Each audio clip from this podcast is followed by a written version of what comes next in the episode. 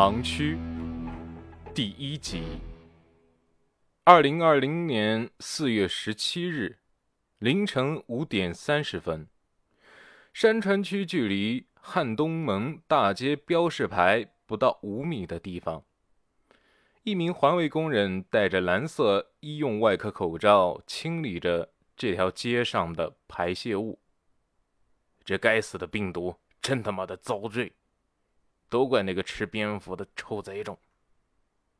连市的四月份不算特别热，尤其是凌晨这段时间，甚至还有些冷。可架不住环卫工人在不住的运动，眉毛已经挂着汗珠，看样子已然累得够呛。这条东西走向的街道还有一小半路程，这名环卫工人早上的活。就算告一段落了，得加把劲，把它干完。环卫工人面前是一个安全岛，这是沿河南路和汉东门大街交界的路口，双向车道。环卫工人扫完了安全岛，就打算推着环卫车上汉东门吊桥。哎呦，乖乖，那是不是有个人啊？环卫工人震惊之余，连忙走上前去。环卫车也不管了，在半路上还把口罩上面的金属条压得更加严实，一口气跑过去也不带喘的。一名穿着白色衬衫、头发乱糟糟的男人，正低垂着脑袋坐在桥面的人行道马路牙上，身后靠着垃圾桶。当环卫工人走近，才发现他的身上有一些黑褐色的东西，看起来像血干后形成的污渍。环卫工人把手伸在空中握了握，又搓了一下，他的手缓缓地伸向衬衫男人的肩膀。喂，这么冷天睡在这，别感冒了。现在疫情这么严重。感冒了要隔离哦。衬衫男被环卫工人推两下，没有任何反应，而环卫工人却觉得自己手像是摸到了一块被布包裹起来的猪肉一样，很奇怪的触感。他更加担心，于是用了比刚才还大的力气推了推，衬衫男就顺着他用力的方向倒了下去。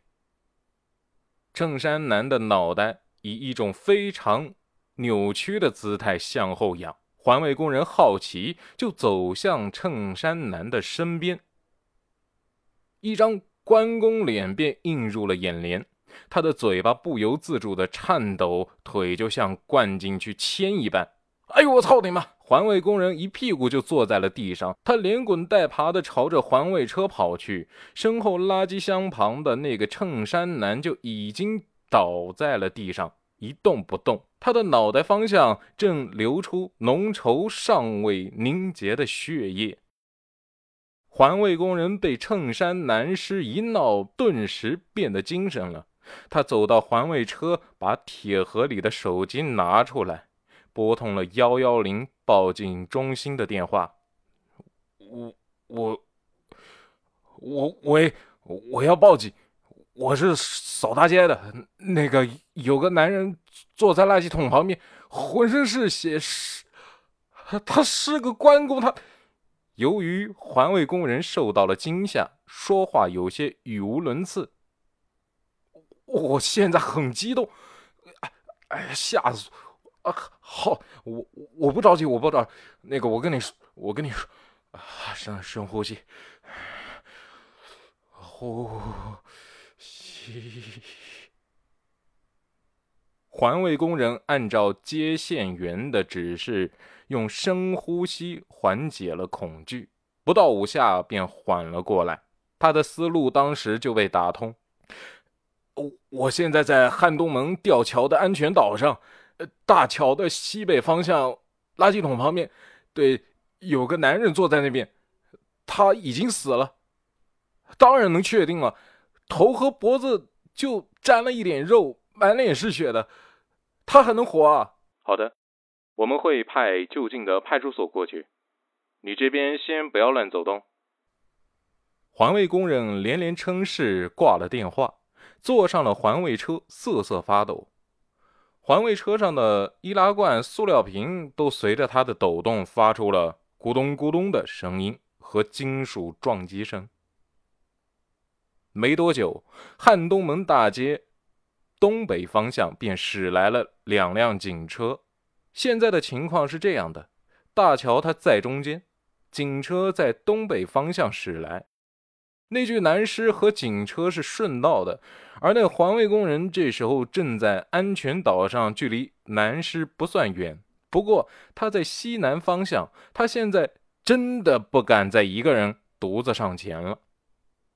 两辆警车停在垃圾桶旁，最前面的一辆警车下来一位四十来岁的民警，看起来有些官架子。随后便是三名二三十岁的民警。后面也下来了四名小民警，这些民警都戴着 N95 口罩。四十来岁的民警看见地上侧躺着的尸体，便眉头皱了一下，看不出来表情。他离开人群，伸手四下张望，琢磨着幺幺零指挥中心说有个环卫工人报警，这环卫工人在哪儿呢？哦，原来在这。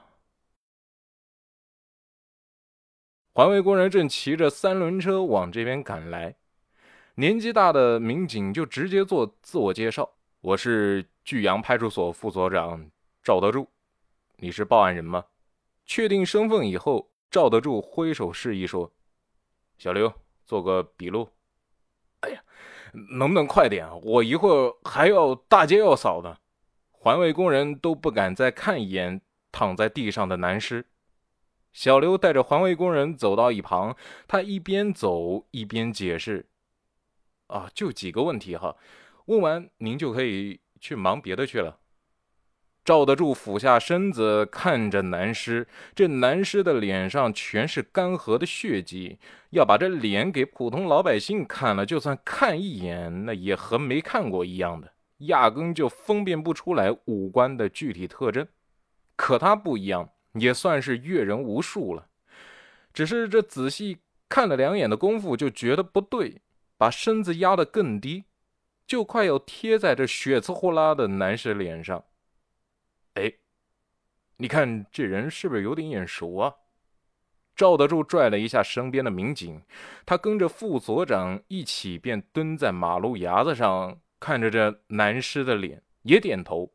有时候就是这样的，越是眼熟，就越不容易想起来是在哪儿见过。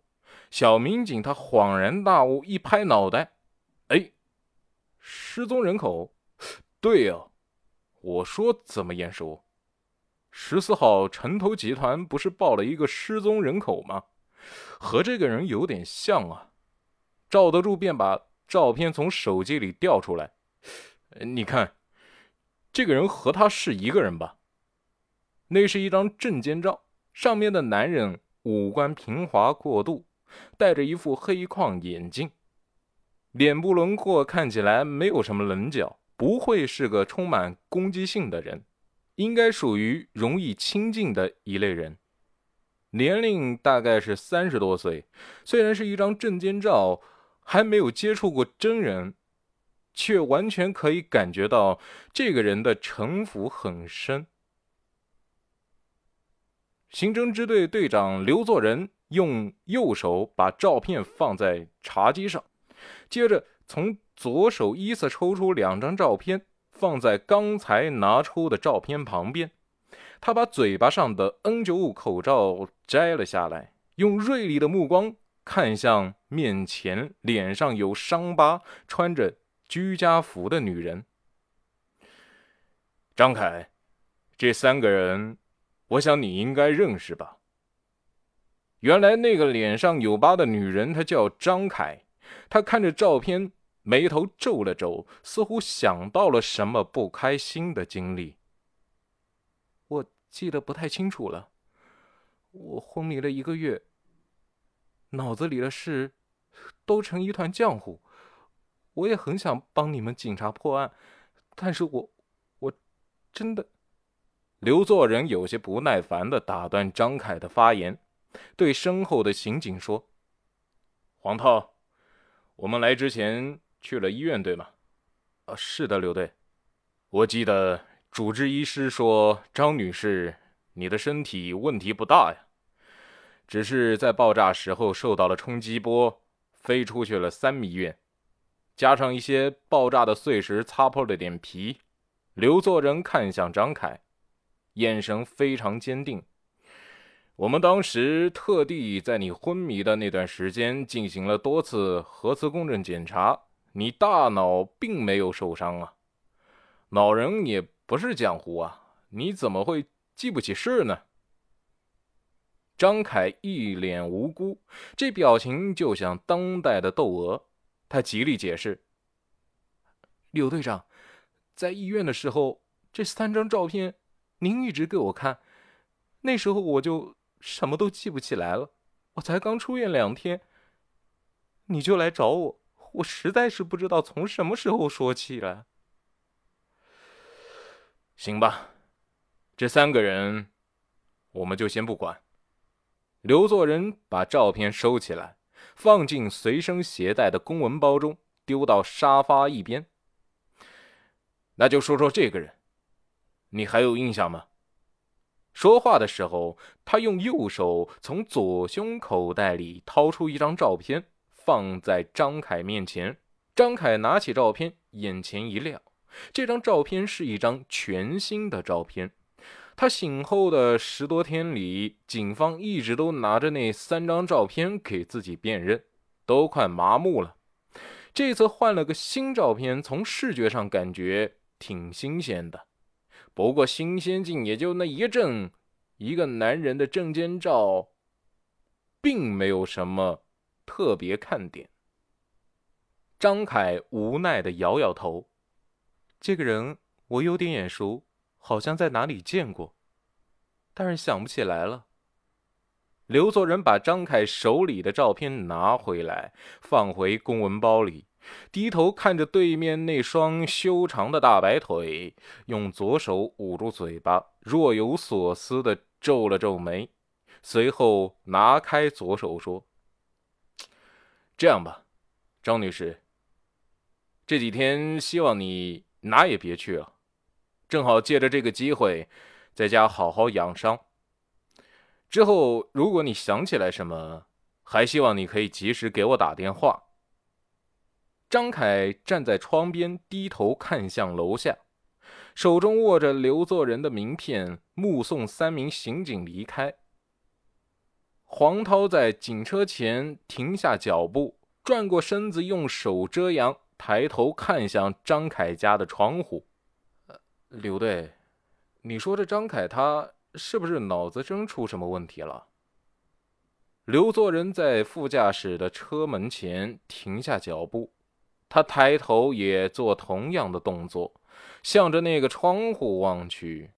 我觉得他在向我们隐瞒什么。先等几天，看他会不会想起来什么。如果他不找我，我们还得再次登门拜访啊。说完，他们三个人才乘车离开张凯所居住的小区。